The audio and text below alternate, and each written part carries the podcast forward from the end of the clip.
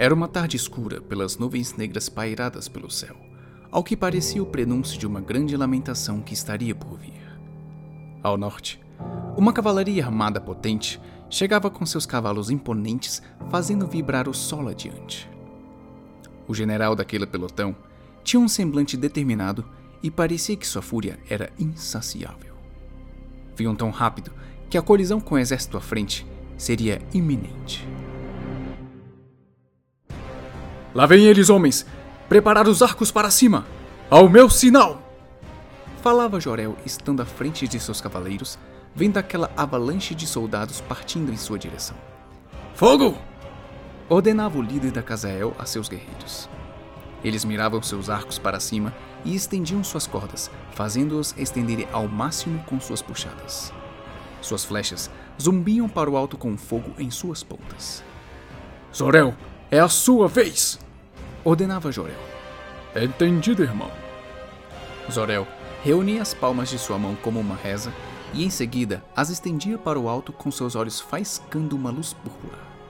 Magnus Augi! Proferia com seus lábios.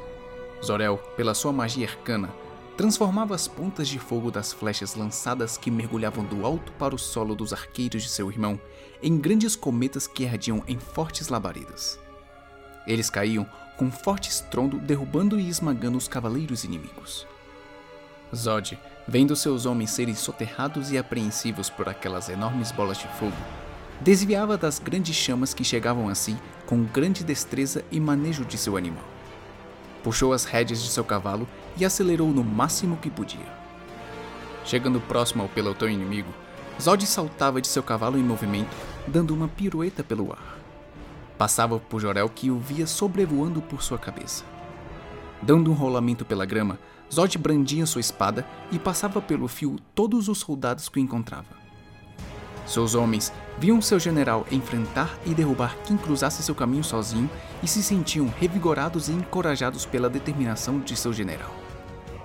Conseguiam desviar das grandes labaredas com mais facilidade, alcançando o exército inimigo, engalfiando na peleja que se formava. Por onde passava o general Zod, fazia uma montanha de corpos pelas baixas que conferiam ao seu adversário. Você é meu! Apontava Zod com a ponta de sua espada para Jorel.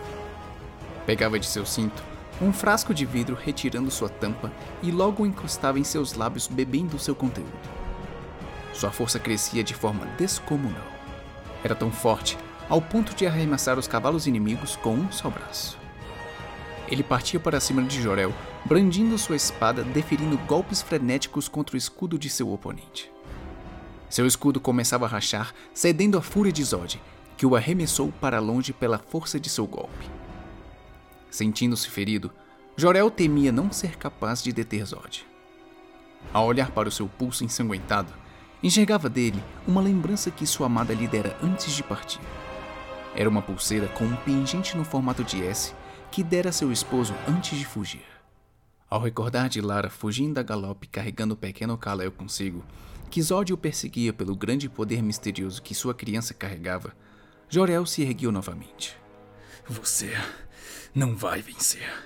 Eu vou te deter, nem que isso custe a minha vida. Ao se lembrar do porquê estava ali, isso o fez acender em determinação, se levantando com um novo vigor. Olhava ele pelas poucas frestas dos raios de sol tampadas pelas nuvens negras e sentia que sua força se regenerava. Tirava um cristal de seu cinto e o levantava pelo alto.